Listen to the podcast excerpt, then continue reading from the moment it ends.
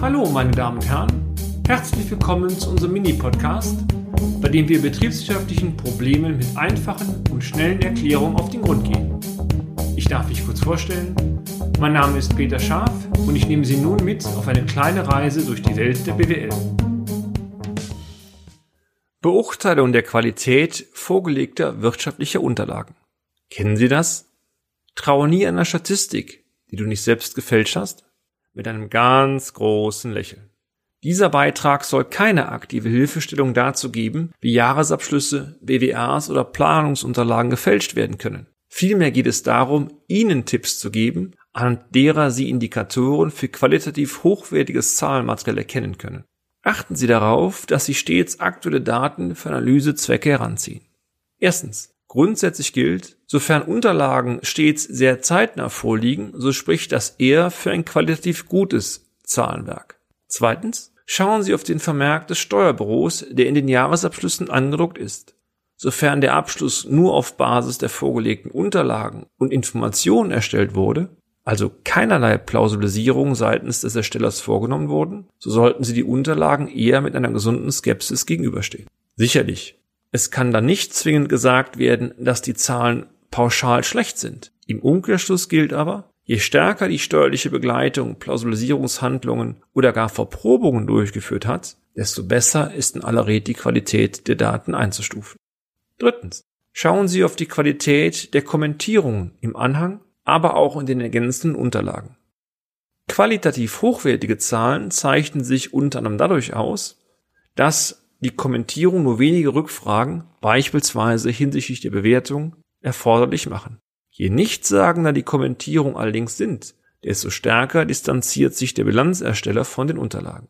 Ausführungen wie die unfertigen Arbeiten wurden auf Basis der Herstellkosten aktiviert oder aber das Anlagevermögen wurde entweder planmäßig, linear oder degressiv abgeschrieben, sind nichtssagend. Wird dagegen vermerkt, das Anlagevermögen wurde stets degressiv abgeschrieben, es sei denn, dass sich eine höhere lineare Abschreibung ergab, dann zeugen diese Aussagen von einer klaren Sprache bei guten Bonitäten. Gleiches gilt auch für die Formulierungen zu den Herstellkosten. Beispielsweise, die Herstellungskosten der unfertigen Erzeugnisse wurden ohne Ausübung von Bewertungswahlrechten aktiviert. Viertens, achten Sie auf den Detaillierungsgrad des Kontennachweises bzw. der Summen- und Saldenliste. Je mehr Konten zu erkennen sind, je feinmaschiger der Kontennachweis ist, desto transparenter stellt sich die Buchführung dar. Werden beispielsweise die gesamten Kfz-Kosten des Fuhrparks in wenige Konten verbucht, so können Sie letztlich nur eine Aussage zum gesamten Kfz-Aufwand treffen. Optimalerweise werden für jedes Fahrzeug die Konten unter Angabe des Kennzeichen angelegt. Dies gibt dann eine klare Transparenz über die Kosten des Fuhrparks. Fünftens.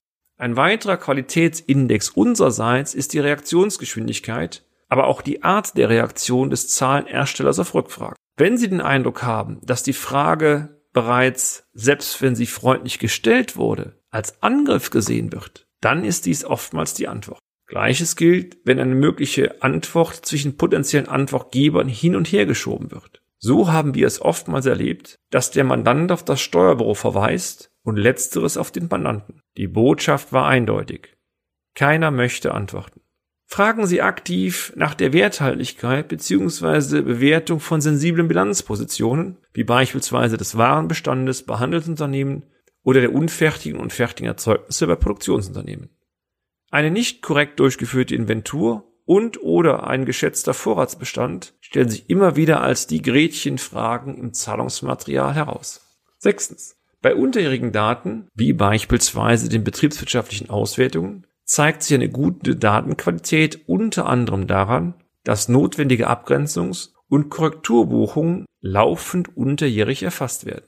Dies betrifft insbesondere die Bestandsveränderung, die Verbuchung der Lagerveränderung bei Handelsunternehmen sowie die korrekte Abgrenzung aperiodischer Aufwände. Siebtens. Schauen Sie bei unterjährigen Bestandskonten in der Summen- und Saldenliste insbesondere darauf, ob sämtliche Eröffnungsbilanzwerte nicht nur eingebucht, sondern auch mit den Schlussbilanzwerten des Vorjahres übereinstimmen. Hierbei haben wir oft unser blaues Wunder erlebt. Achtens. Bei Planzahlen für die Unternehmenszukunft steht folgende Frage im Vordergrund. Wurde die Ertragsplanung von der Marktseite, das heißt vom Absatzpotenzial über die Kosten hin zum Ergebnis geplant? Oder stand nicht vielmehr ein Zielergebnis im Vordergrund, was dann planerisch lediglich durch mathematisches Auffüllen des Umsatzes erreicht wurde?